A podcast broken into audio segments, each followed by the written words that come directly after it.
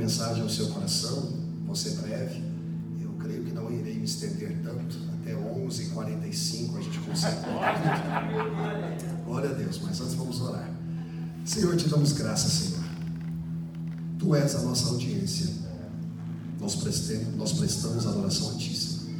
E agora, no momento de palavra, que o Senhor possa instruir o nosso coração e a nossa mente, a fim de que ela seja renovada, como a Tua palavra diz em Romanos 12 para nós não nos conformarmos com este mundo, mas buscarmos a renovação do nosso entendimento, para que venhamos a experimentar e comprovar a tua boa, perfeita e agradável vontade. Que o Senhor possa transformar as nossas vidas, tendo início, Senhor, a essa semente que será plantada em terra fértil. Em nome de Jesus, quem está de acordo diz amém. Amém. Glória a Deus. O tema dessa breve mensagem que eu quero compartilhar com vocês é até que até que, mensagem que vai te inspirar, que vai te encorajar. E eu convido você a abrir a sua Bíblia em Marcos capítulo 5, a partir do verso 25 até o 34. Marcos 5, do versículo 25 até o 34. Nós estamos falando acerca de uma mulher, do fluxo de sangue.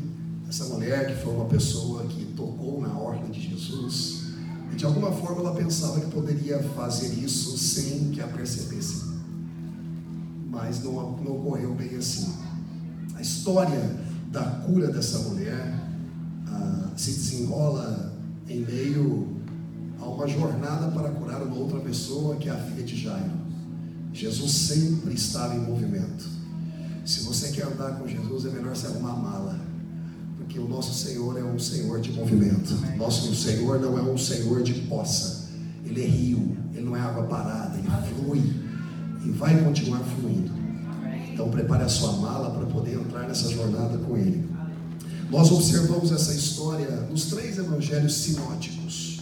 Nos três evangelhos sinóticos. A palavra sinóticos, ela tem como origem a palavra também similares ou seja, os evangelhos sinóticos, Mateus, Marcos e Lucas, eles têm como a tendência falarem de Jesus e confirmarem que ele é o Filho de Deus através da genealogia e dos seus feitos.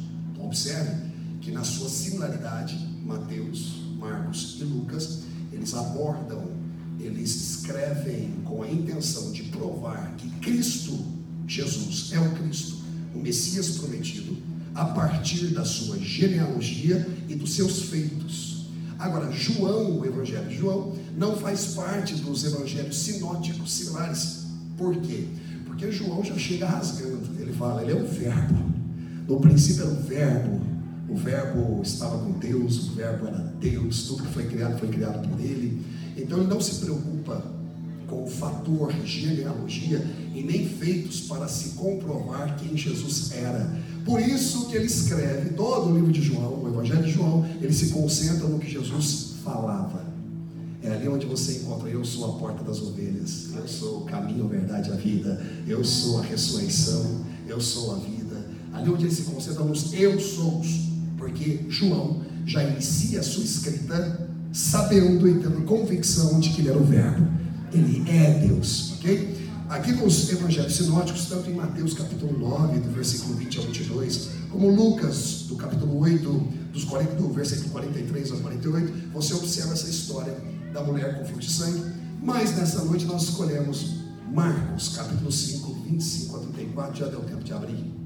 Deu tempo.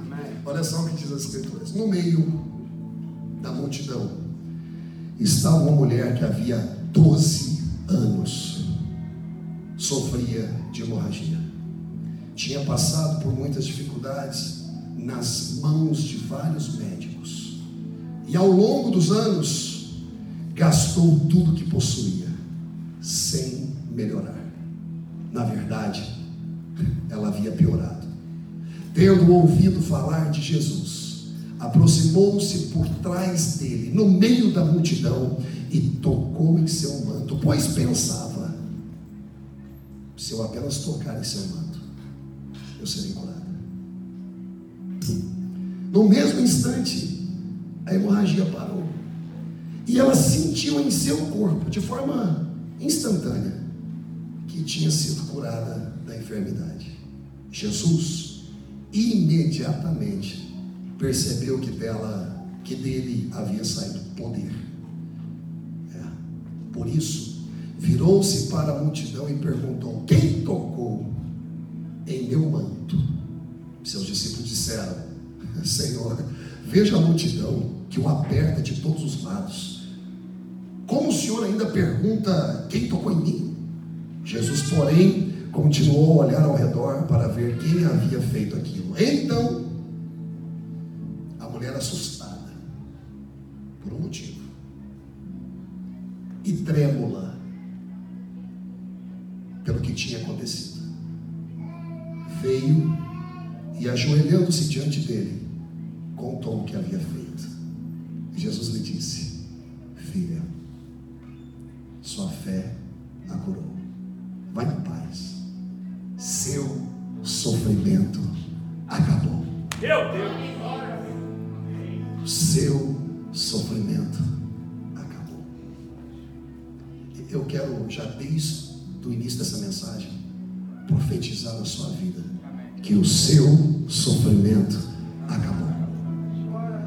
Só quem crê, levanta a mão direita para o alto e recebe essa palavra. O seu sofrimento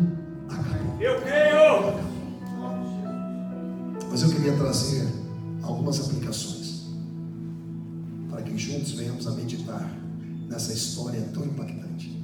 A primeira aplicação é o tempo de sofrimento. Anote isso se você estiver fazendo algumas anotações.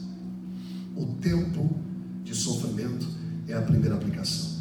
Não foram 12 dias, não foram 12 meses, não foram 3 anos, foram 12 anos naquela mesma situação. Meu querido, um sofrimento duradouro, ele pode te levar à frieza. E você sabe disso. Um sofrimento duradouro, ele pode te levar à amargura. Ele pode te levar a um enrijecimento do coração. Você fica duro. Você fica ácido.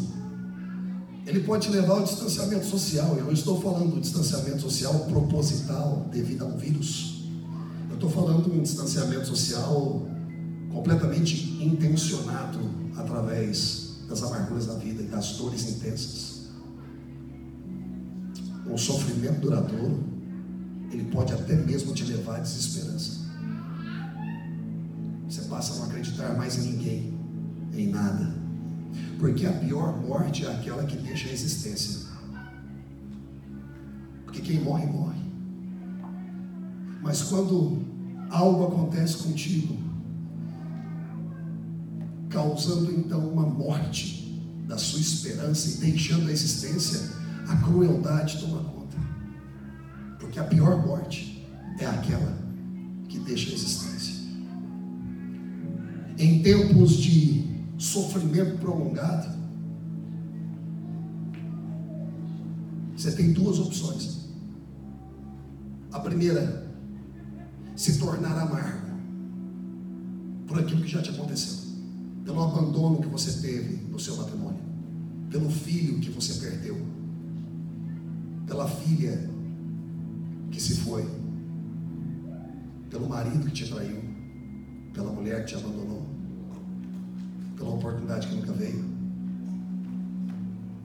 Você pode se tornar amargo. Ou a segunda opção é se tornar doce. Você pode se tornar amargo ou doce. Um exemplo disso é a tamareira. Eu não sei se você sabe, mas Israel é 65% deserto, pedra. E nós temos ali várias tamareiras. Inclusive quando a palavra de Deus fala que Deus iria enviar o povo dele para uma terra que manda leite e mel. Esse mel não é mel de abelha, esse mel é mel de tâmara. Mel de tâmara é tão doce, eu não sei quem já provou. Se não, busque aqui em Orlando, deve ter em algum mercado ah, ah, judeu, palestino, deve ter tâmaras.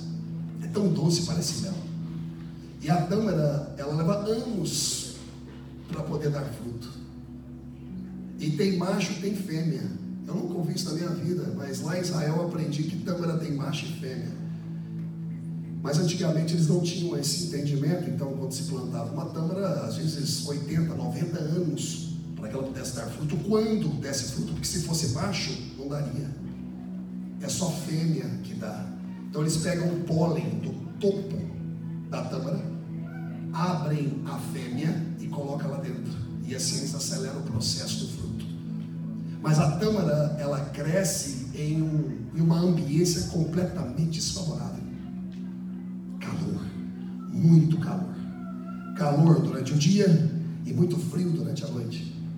A tâmara poderia muito bem decidir dar frutos amargos devido à condição que ela é colocada todo dia. Mas ela decide dar fruto doce. Tudo que está te acontecendo e tudo que te aconteceu é para te deixar doce, não é para te deixar amargo. Porque o teu sofrimento acabou.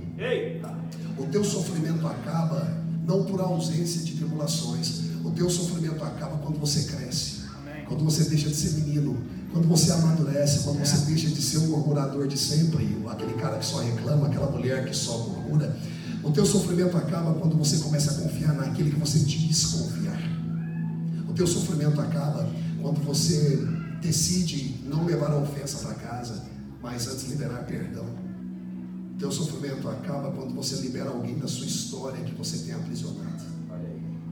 Porque o tempo de sofrimento pode gerar em você raízes de amargura que vão buscar nutrição, arrebentando calçadas, levantando asfalto em busca de nutrição. E quanto mais você nutre essa raiz de amargura, mais frutos amargos se manifestarão. Eu hoje estou aqui para te dizer que aquela mulher que sofria há 12 anos de uma hemorragia decidiu não ficar amarga mas antes esperar o tempo certo da manifestação da sua cura. Aplicação número dois, que eu posso aprender com as lições dessa mulher hemorrágica, são os fatores debilitadores que geram debilitação. Fatores debilitadores. Fatores debilitadores. Se você tem do seu sonho, do seu corpo saindo sangue o tempo todo, o seu físico fica debilitado. Quantas pessoas que estão sofrendo, quantas pessoas que estão sofrendo de uma, presta atenção aqui, gente, presta aqui. Quantas pessoas estão sofrendo de uma condição no corpo, seja diabetes, seja algo que gostaria de se ver livre, sente o corpo debilitado o tempo todo. Essa mulher, há 12 anos, via sangue sair dela, completamente debilitada, sem energia. Esse é o primeiro fator debilitador, físico.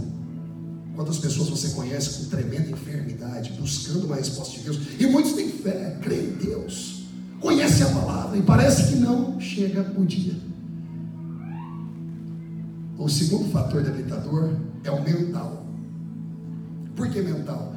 Porque uma mulher como aquela, do fluxo de sangue, ela é colocada em um estado de inutilidade. Ela se torna inútil. Quantos de nós já nos sentimos assim? Inúteis. Parece que ninguém nos quer, parece que o nosso talento não é suficiente. Parece que a nossa pregação não é boa. Parece que o nosso jeito não agrada. Parece que ninguém olha para o nosso currículo. Um sentimento tão destrutivo de inutilidade. Uma outra coisa interessante que afetava a mente dessa mulher era o isolamento. Por que o isolamento? Porque em Levíticos capítulo 15, dos versículos 25 ao 31, nós vemos uma orientação no Velho Testamento acerca de mulheres que tinham vazamento, que tinham fluxo de sangue que não cessava. Elas tinham que ser isoladas, colocadas do lado.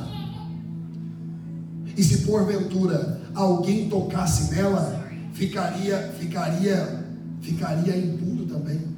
A cama que ela dormisse ficaria imunda. As coisas que ela tocasse ficariam imundo. Imagina a crise mental dessa mulher, além da inutilidade por não poder sair de casa, além do isolamento devido a essas questões a, a, de espiritualidade, ela também tinha um outro fator que era impureza. E aí acabava atacando o elemento número 3, que é a espiritualidade.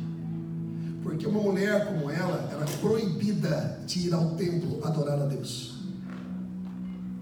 Então olha só, ela tinha um fator de debilidade física, ela tinha um fator de debilidade mental, e ela tinha um fator de debilidade espiritual, porque ela estava impossibilitada de adorar no templo, devido a essa consciência de impureza. Ela se sentia abandonada na imundície. Pode ser que todos os sentimentos ou todos os aspectos que eu estou citando para você hoje não faça sentido, todos, mas alguns talvez você já se viu neles. Abandonado pela família, não se sentindo tão importante, por não ter talvez um grau de escolaridade, cor da pele. Agora, tem um terceiro aspecto que quero falar com vocês, que é a decepção e o prejuízo na busca por socorro. Porque existem momentos que a gente se sente tão abandonado que a primeira coisa que a gente quer fazer é procurar alguém para nos ajudar. E aí você cai na mão de algumas pessoas que poderiam te ajudar, mas não ajudam. Eles desperdiçam todos os seus recursos. Eles te veem como uma mina, te estouram e depois não conseguem se aproveitar de tanto mergulho que eles deixam. Sabe aqueles que você visualizou como podendo ser a promoção, podendo ser um alívio, um refrigério em tempo de angústia? Eles contribuíram para que você pudesse ficar agora, além de quebrado, além de ferido, destroçado A palavra do Senhor nos refere a essa mulher como uma mulher que tentou de tudo, buscou todo tipo de ajuda. Uma mulher que perdeu seus recursos. Os que poderiam não puderam ou não quiseram. Quantos que já se aproximaram de você com um discurso de ajuda e quando você viu, levou até a última gota de esperança. Vida saísse de você. É como se sangue fosse embora. E por algum instante você pensou em desistir. Mas eu tenho uma palavra para você. O teu sofrimento acabou. Amém. O teu sofrimento acabou. Porque o teu sofrimento acaba quando você determina na sua mente findá-lo aspecto número 4 é o tema da mensagem. Até que. Ela enfrentou todos os elementos que eu acabei de citar. Ela encarou todas essas prerrogativas. 12 anos, uma vida. Isolada, se sentindo impura, desqualificada, desclassificada. Até que ela ouviu falar de um homem que estava passando por Cafarnaum. Meu querido, vai chegar um momento que você vai ouvir falar de alguém que vai te dar acesso. Você vai ouvir falar de uma oportunidade que vai te promover. E você vai ter que apostar a última ficha que você tem, que não é dinheiro, é credo, é fé. Você vai ter que depositar a sua fé para que você possa sair dessa situação. Porque tem uma frase em inglês que nós falamos muito Enough is enough. Enough is enough. Basta. Você precisa chegar nessa posição. Você está ouvindo agora aqui que o Nazareno está passando, que o carpinteiro está passando. Você está ouvindo aqui agora, a esperança está brotando no teu coração, a unção está te tocando, Deus está mexendo por dentro aí agora. Então você tem que se levantar mais uma vez em fé. Talvez você já tenha gasto todos os seus recursos. Às vezes você gastou até as amizades que você tinha. Você pensava que você tinha aliança com as pessoas, mas elas não tinham aliança mas Deus te trouxe aqui para te falar que o teu sofrimento acabou até que Jesus passou. Jesus passou, ele está passando. Jesus está passando. E ele não se importa com a impureza de ninguém. Ele não se importa. Ela ouviu falar de Jesus. Sabe? O Jesus sabe o Jesus que eu ouvi falar? É aquele que, é aquele que, é aquele que mesmo comprimido por uma multidão, consegue dar atenção ao indivíduo.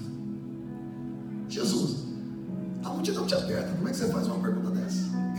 Mesmo rodeado de uma multidão, ele consegue dar atenção para você, Gilberto.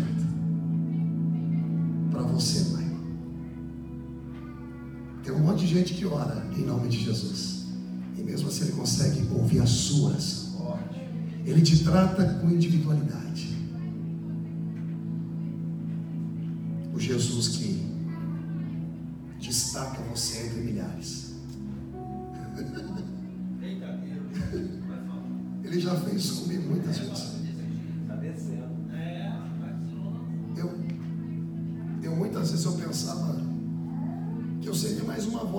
Desespero. Até que eu vi que ele me tratou com particularidade. Ele ouviu o meu clamor. Ele mudou a minha história. Ele me livrou da roda do esclarecedor. Ele me livrou das tentações que me levavam a um abismo terrível de isolamento. É. Sabe que o Jesus humano perguntou, na verdade afirmou: alguém me tocou. Deixa eu até reformular isso. Quem disse alguém me tocou foi o Jesus Deus. Porque ele sentiu alguém ralar o poder dele sem ele autorizar. Você tem o poder, com a sua fé, de ralar que você precisa de Deus sem ele até mesmo autorizar. Porque a autorização que ele dá automática é a sua fé. Agora, o Jesus homem pergunta: quem me tocou? Quer dizer, Jesus Deus, quem me tocou? Eu senti em poder. O Jesus homem, mas quem me tocou?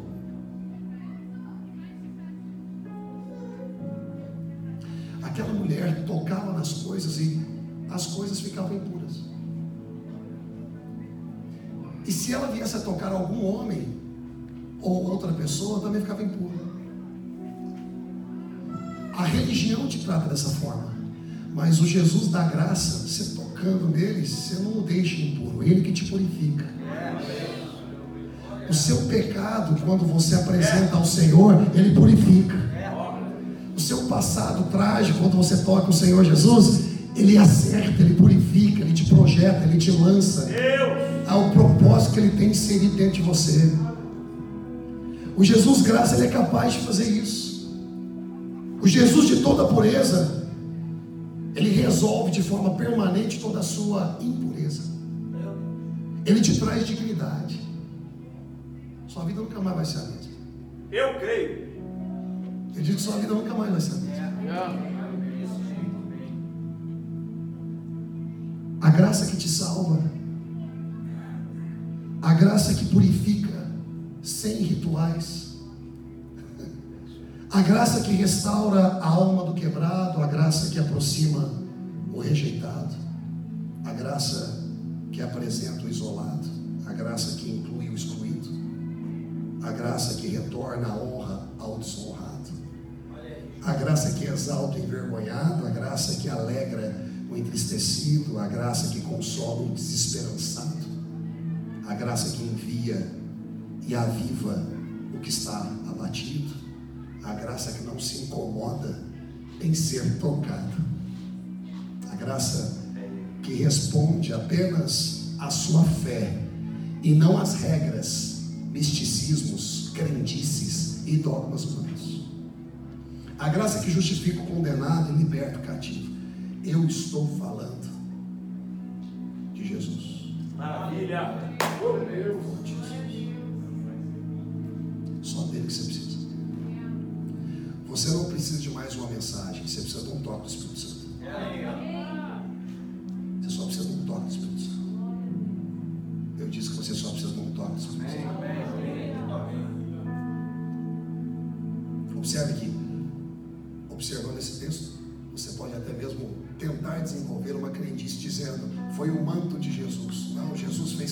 afirmar: a tua fé te salvou. Quando Jesus olha para aquela mulher, ele disse: Você estava fisicamente debilitada, você estava mentalmente ferida, machucada, e você estava espiritualmente isolada. A tua fé te salvou no físico, te salvou no mental te salvou espiritual.